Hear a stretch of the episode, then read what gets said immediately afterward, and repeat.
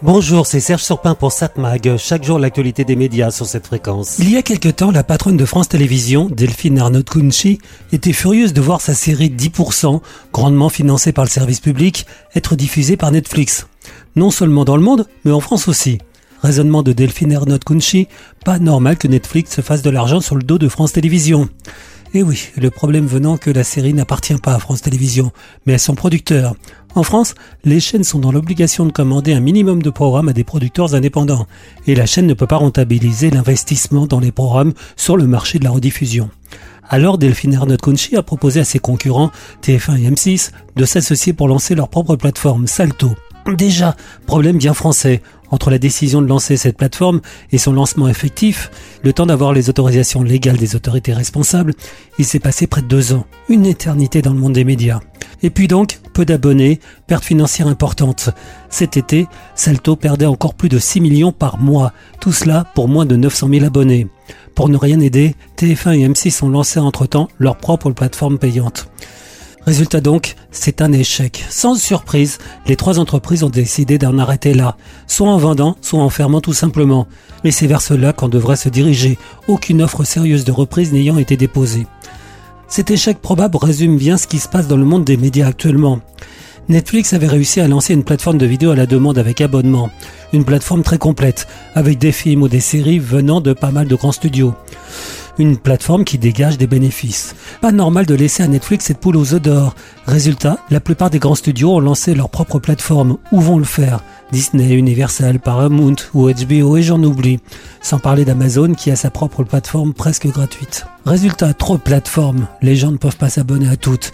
Ils font donc des choix alors que Disney Co gagnait de l'argent en vendant simplement leurs programmes sans risque, et eh bien en lançant leur propre plateforme, plus personne ne gagne de l'argent. Et les nouvelles plateformes en perdent un max.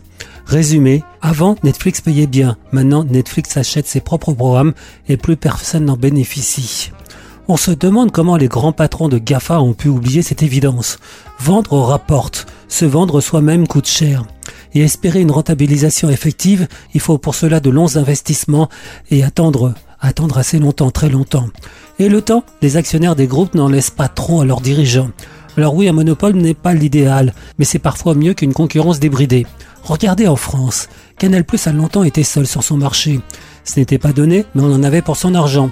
Avec la concurrence, alors oui, Canal a dû baisser ses tarifs, mais il a fallu de notre côté nous abonner à d'autres bouquets. À la finale, on a payé plus qu'avant pour en avoir moins. Conséquence de choix stratégiques, mais pas forcément judicieux, puisque les concurrents de Canal en France ont soit fermé leurs portes, soit ont été rachetés par Canal. 7 Mag, l'actu des médias. Bon, à voir la télévision ce soir à 21h. Sortez fin la série The Resident rentre avant la nuit.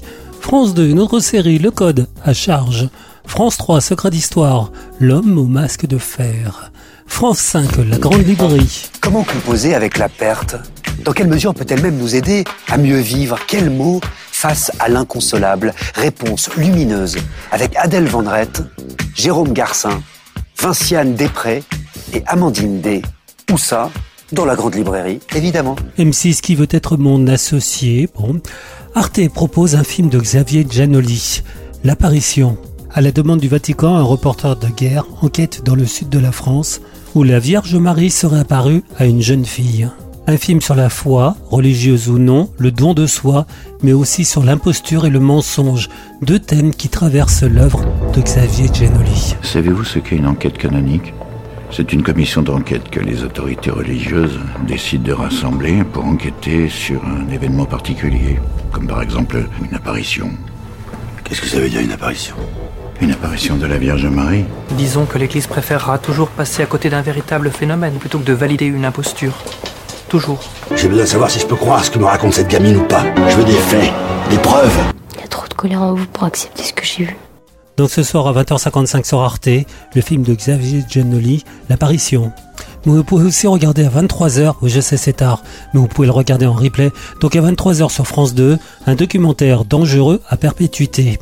Au centre pénitentiaire de Fresnes, une équipe pluridisciplinaire écoute et observe une vingtaine de détenus condamnés à de longues peines qui demandent une libération anticipée.